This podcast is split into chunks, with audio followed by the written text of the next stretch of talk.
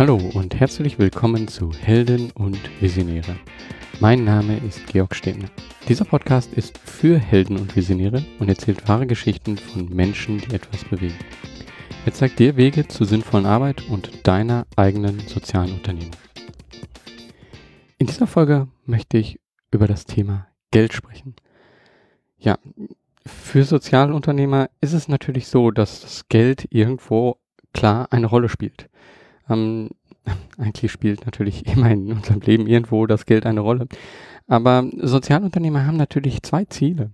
Also zum einen den sozialen Impact und zum anderen ähm, eben auch einen Profit zu erwirtschaften, damit sich die ganze Unternehmung eben sich von sich selber trägt.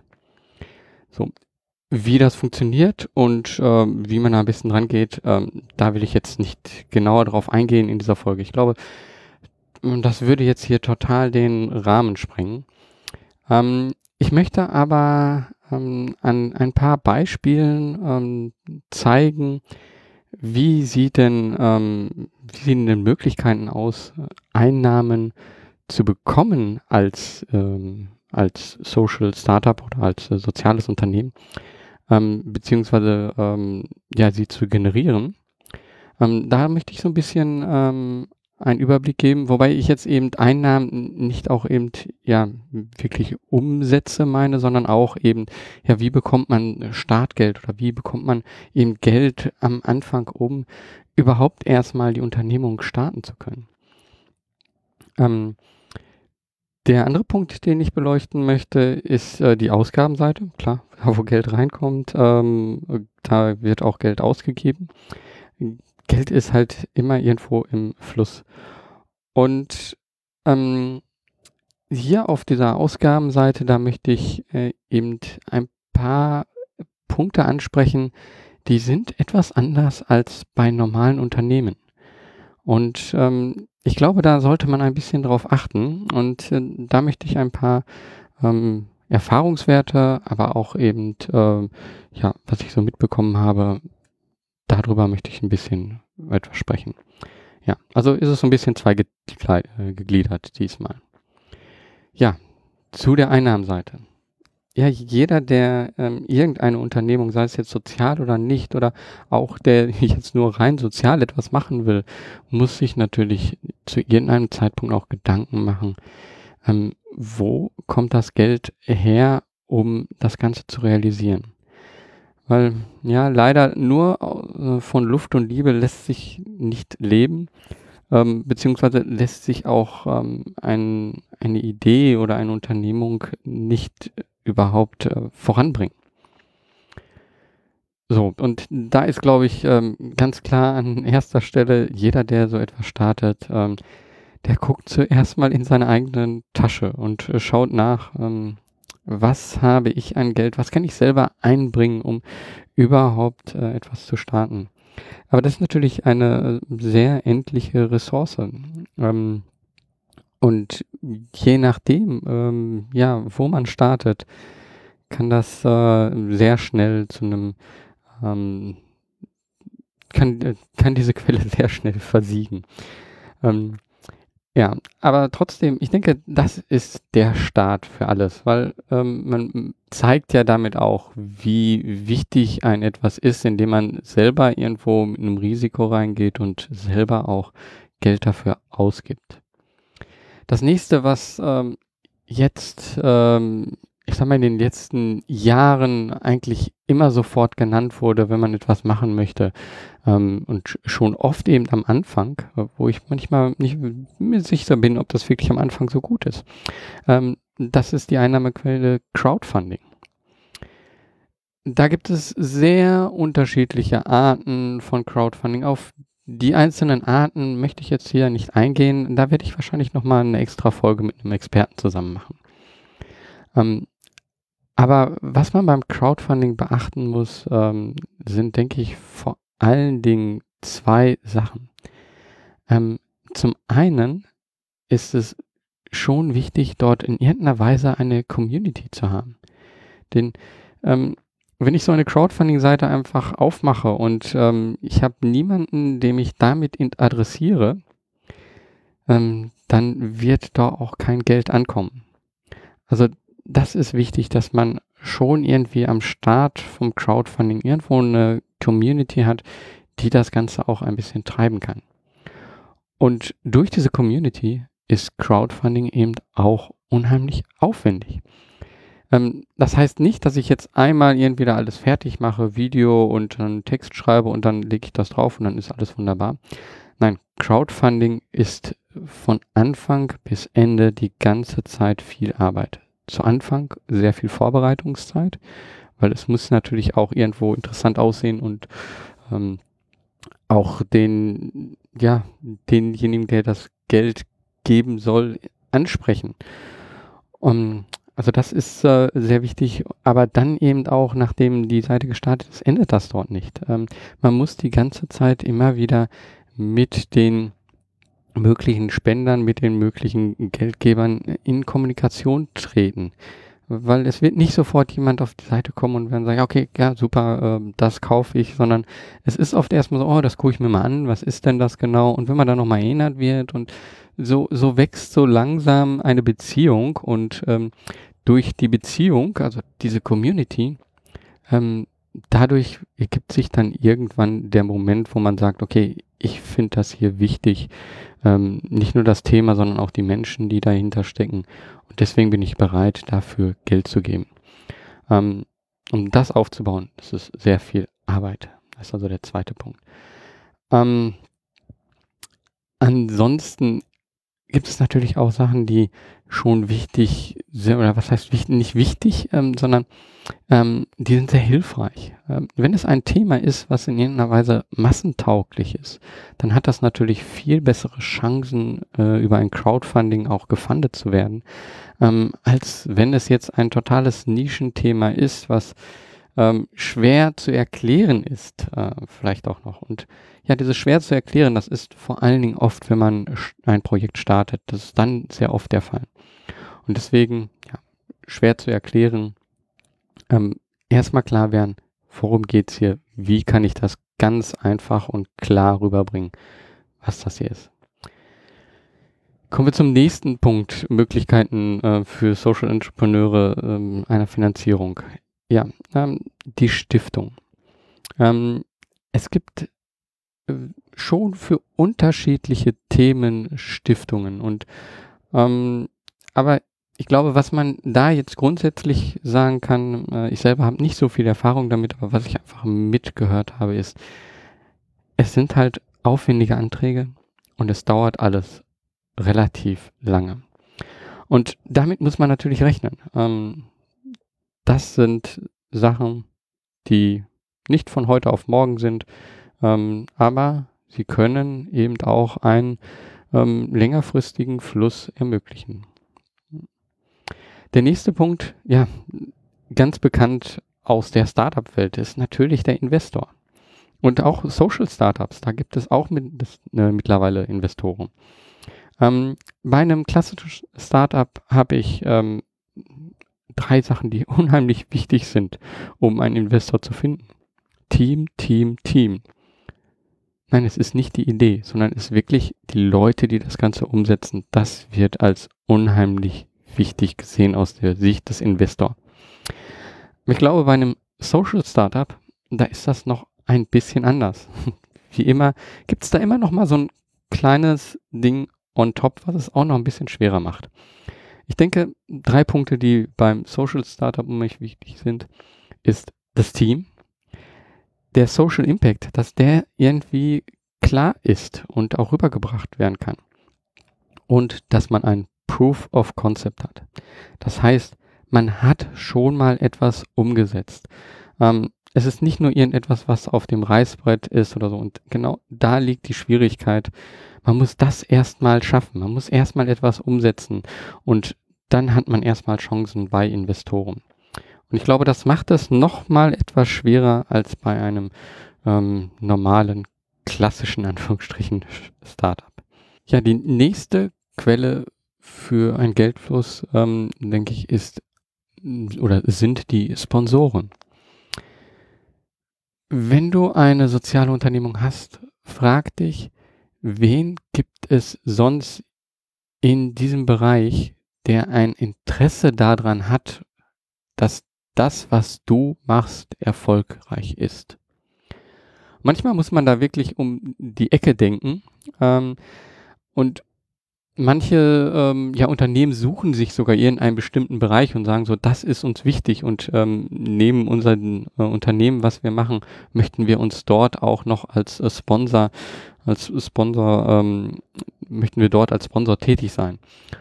Und ähm, da muss man sich eben umschauen, ähm, aber das ist eine Geldquelle, ähm, die kann sehr vorteilhaft sein, weil man ja dann eben nicht einfach nur ähm, jemand ist, der Geld bekommt, sondern oft hat man dann, hat der Geldgeber und der Geldnehmer ähnliche Ziele. Und ähm, wenn man ähnliche Ziele hat äh, und zusammenarbeitet, dann äh, ist die Zusammenarbeit halt immer besser. Ja, wo man nicht ähnliche Ziele hat, das ist bei der nächsten Möglichkeit, ja, der Kredit. Ähm, ich glaube, das ist eine Sache, die ist sehr schwer als Sozialunternehmer. Man hat halt wenig Sicherheiten und ähm, auch noch ein großes Risiko. Also ich glaube, einen Kredit als Sozialunternehmen zu bekommen, ist schon etwas, ähm, was nicht besonders einfach ist. Da muss man dann schon ähm, gut äh, auch sein Geschäftsmodell ausgearbeitet haben, damit das interessant wird was wir noch nicht hier angesprochen haben, wir reden ja hier über soziale Unternehmungen. Das heißt, es gibt irgendwo auch einen Kunden. Ähm, es ist natürlich sehr oft so, dass bei sozialen Unternehmungen der Kunde nicht derjenige ist, der das Ganze zahlt oder zahlen kann. Aber trotzdem, manchmal ist es so und ähm, vielleicht ist es auch ähm, gar nicht so eine direkte Zahlung, sondern wenn das Ganze ein Verein ist, vielleicht ist es eine Vereinsmitgliedschaft. Ähm, vielleicht bietet man aber auch wirklich einen Mehrwert den Kunden, der trotzdem einen sozialen Impact hat äh, und dadurch zahlt ähm, der Kunde für den Service. Also so ist es jetzt zum Beispiel bei Helptiers der Fall. Wir bieten halt den Unternehmen oder ja, wir bedienen den Organisationen an, Helptiers als White Label Produkt in ihrer eigenen Umgebung laufen zu lassen. Und das ist natürlich ein Service, ähm, der für Sie sehr angenehm ist, weil wir eine ständige Weiterentwicklung ähm, denen bieten können. Und ähm, das ist natürlich vorteilhaft. Sie nutzen dann Helptiers gegen eine monatliche Zahlung und wir haben trotzdem einen Social Impact, weil wir vermitteln ja trotzdem mit Helptiers eben Freiwillige. Ähm, aber hier ist trotzdem derjenige, der den Service nutzt, derjenige, der den zahlt. Natürlich jetzt nicht jeder Freiwillige, aber irgendwo die Organisation, die diesen Service halt bei sich selber nutzt. Ein Punkt, der ja bei sozialen Organisationen natürlich ganz groß im Vordergrund steht und auch bei sozialen Unternehmungen auch ähm, eine wichtige Rolle spielen kann, ist Spenden. Ähm, je nachdem, was von, für eine Unternehmung ist, kann das wirklich auch nochmal ähm, etwas sein, wo man sich genau äh, anschauen sollte. Ja, wer sind wieder diejenigen, die davon profitieren? Kann ich die ansprechen und äh, sind die bereit, für diese Unternehmung Geld zu spenden? Der letzte Punkt, ähm, der mir noch eingefallen ist, ist ähm, sind die Fördergelder.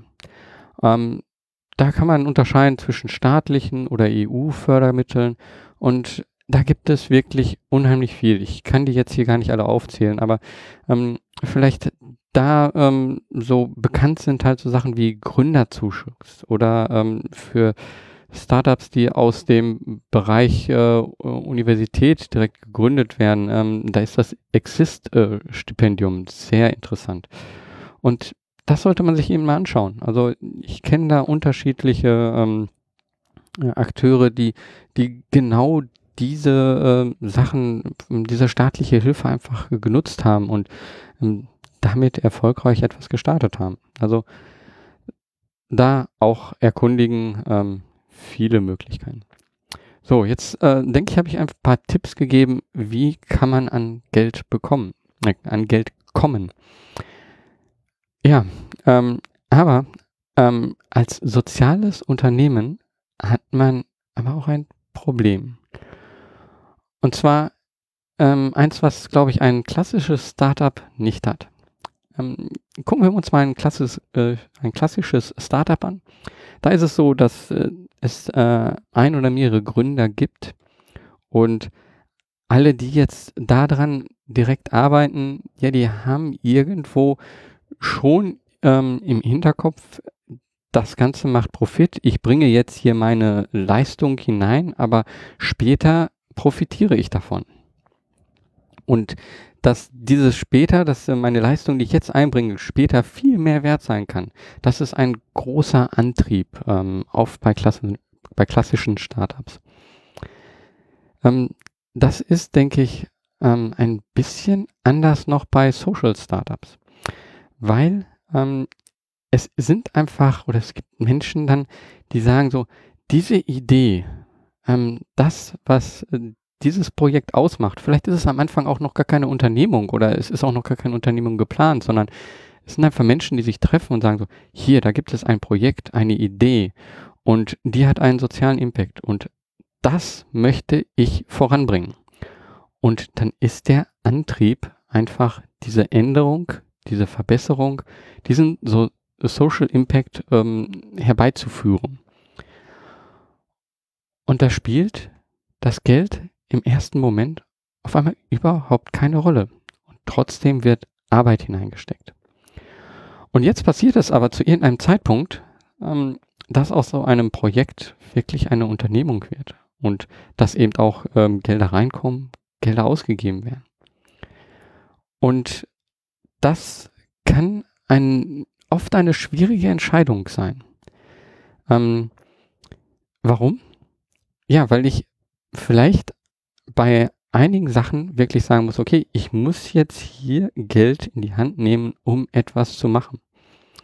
Ähm, und auf der anderen Seite gibt es aber Menschen, die machen unheimlich viel und die halten kein Geld dafür.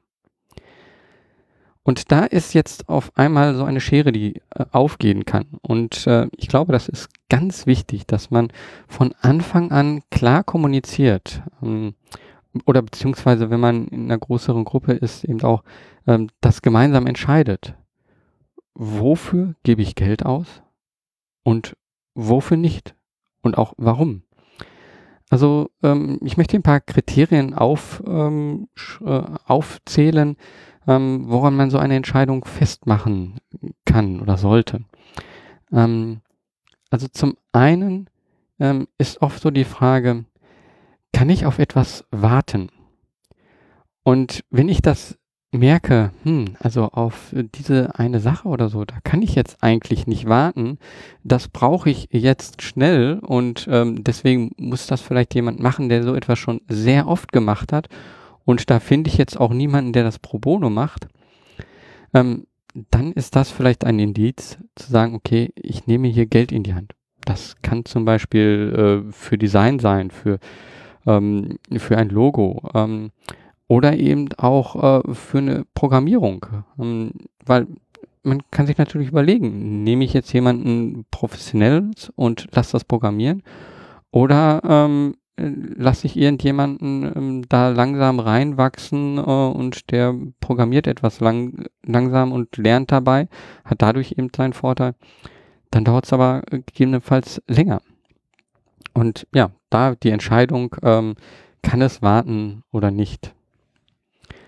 Als nächstes ähm, eine Entscheidung, ähm, muss es professionell aussehen oder muss es professionell sein oder ähm, geht es auch erstmal so, wenn es noch nicht so super shiny aussieht. Ähm, oft ist es so, wenn es Sachen gibt, die für den Kunden auch wirklich professionell aussehen müssen, dann muss man an der Stelle vielleicht dann wirklich ähm, sagen, okay, dann muss ich dafür Geld ausgeben. Dann ist es oft so bei Gründern, die können halt viel machen. Also Gründer sind oft so All Allrounder. Sie machen hier was, sie machen dort was. Aber man muss sich da manchmal fragen, was kostet mich viel Zeit? Womit verbringe ich viel Zeit? Und ist es das Richtige, womit ich meine Zeit verbringe? Ähm, wenn man da einfach merkt, ich komme hier nicht voran, weil ich äh, für Kleinigkeiten viel äh, Zeit ähm, verbrauche und ich weiß, da gibt es jemanden, der könnte mir das viel schneller machen, dann sollte man da wirklich überlegen, ja, ist es dann nicht besser, dort Geld zu nehmen und das schneller machen zu lassen. Ein Punkt, der, ich glaube, da kommt man dann auch nicht drum herum, Geld auszugeben, ähm, ist, ja, benötige ich eine gewisse Sicherheit bei bestimmten Sachen. Und zwar zum einen wirklich rechtliche Sicherheit. Das heißt, ist meine AGB äh, oder irgendetwas anderes, irgendein rechtliches Dokument, ist ein Vertrag, ist das denn ähm, vernünftig? Ist das äh, nutzbar oder ähm, ist das eigentlich das Papier, auf dem es steht, nichts wert? Und da ist es dann manchmal doch, dass man da dann professionelle Hilfe ähm, in Anspruch nimmt. Ähm, natürlich vielleicht schafft man das auch, da pro bono jemanden zu finden. Aber ich glaube, vor allen Dingen am Anfang ist das äh, schwer, weil es halt ähm, erklärungsbedürftig ist. Wenn man erstmal etabliert ist und man wird halt als ähm, soziale Organisation auch gesehen, dann ist da vielleicht eher jemand mal bereit, ähm, etwas pro bono zu machen.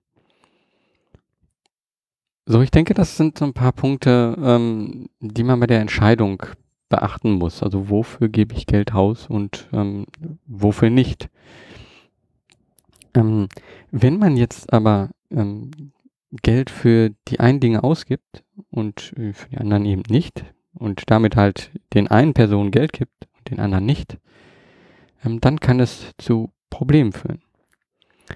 Ähm, deswegen, ich hatte es am Anfang schon mal gesagt, es ist ganz wichtig, klar zu kommunizieren oder sich klar zu einigen. Ähm, denn sonst kann es einfach passieren, dass sich Unterstützer nicht wertgeschätzt fühlen. Und Wertschätzung ist die Bezahlung des Ehrenamts. Denn wenn ich etwas mache, dann möchte ich das, was ich mache, irgendwo wertgeschätzt für, bekommen.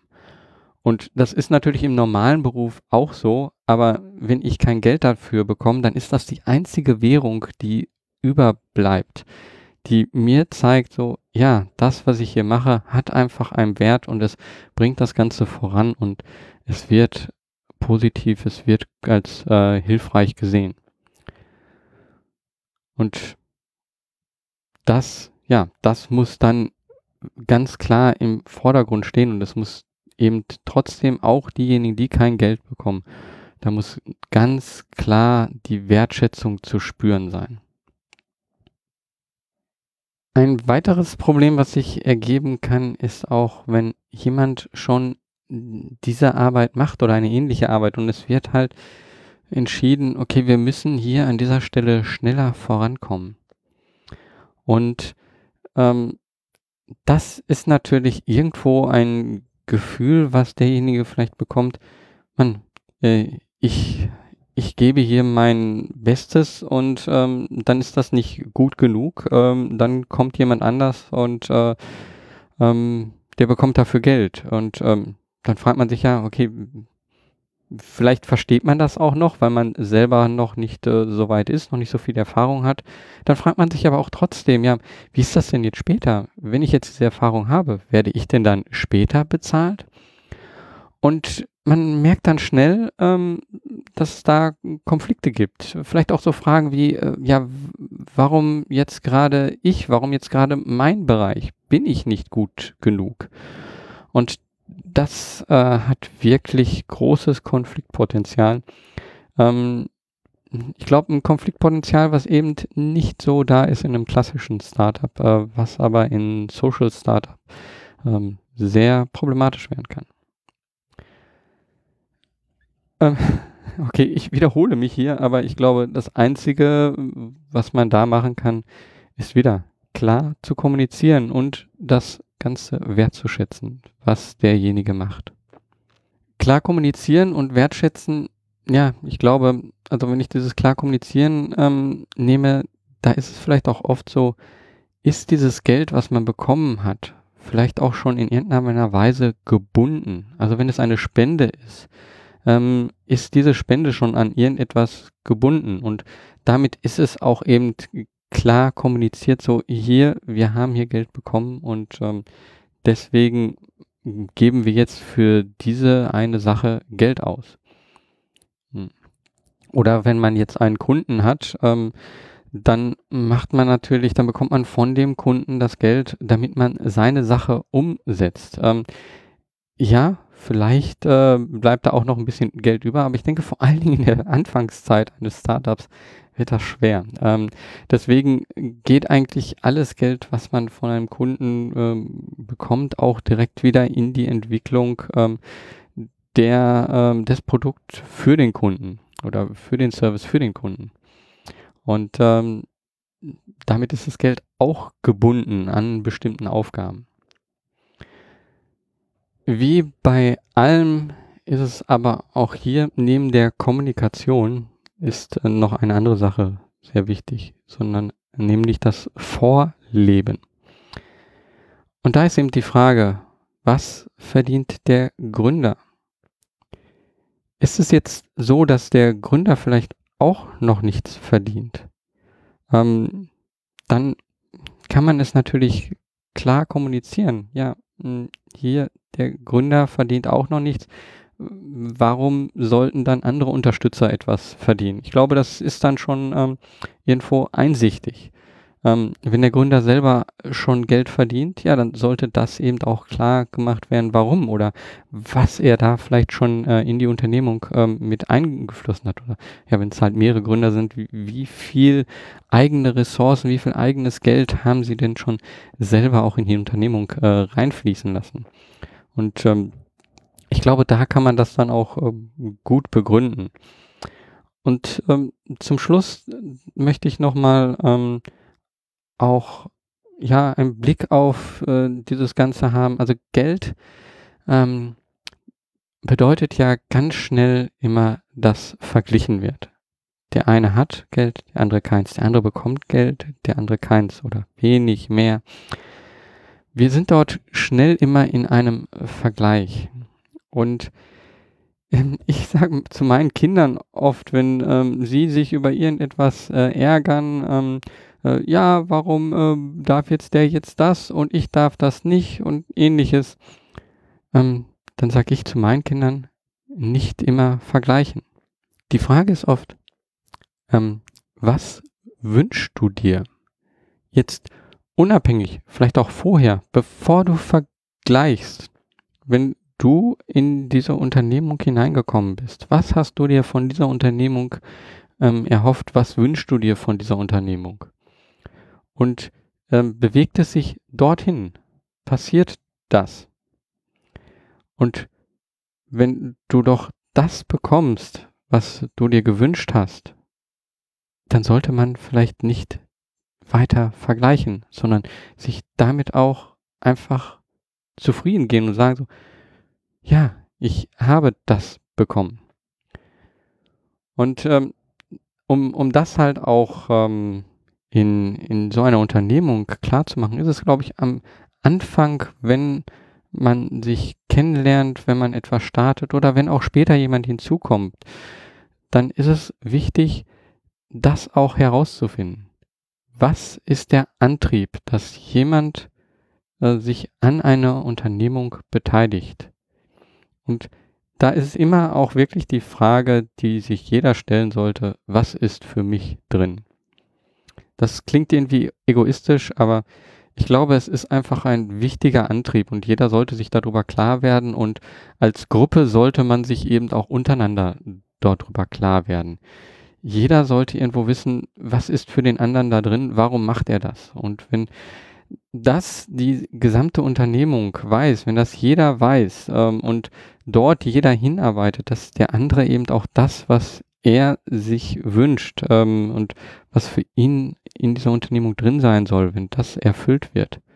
Ähm, ich glaube, dann kann es einfach eine sehr erfolgreiche Unternehmung werden und das ist das, ja, was wir uns alle in irgendeiner Weise wünschen, die ein soziales Unternehmen starten. Und ja, da bin ich auch schon am Ende dieser Folge. Ähm, sie ist äh, doch wieder etwas länger geworden, als ich gedacht habe. Aber ich glaube, du hast schon einen guten Einblick jetzt bekommen. So, was ist denn, was sind die Möglichkeiten, denn Einnahmen zu bekommen? Und äh, was sind die äh, Fallstricke, die es gibt ähm, beim äh, Ausgeben des Geldes? Ich hoffe, dass der Geldfluss bei dir reichlich ist ähm, und ähm, wenn noch nicht, dass du den bald findest ähm, und wünsche dir viel Erfolg bei deiner Unternehmung. Mach was, beweg was. Dein Georg Stebner.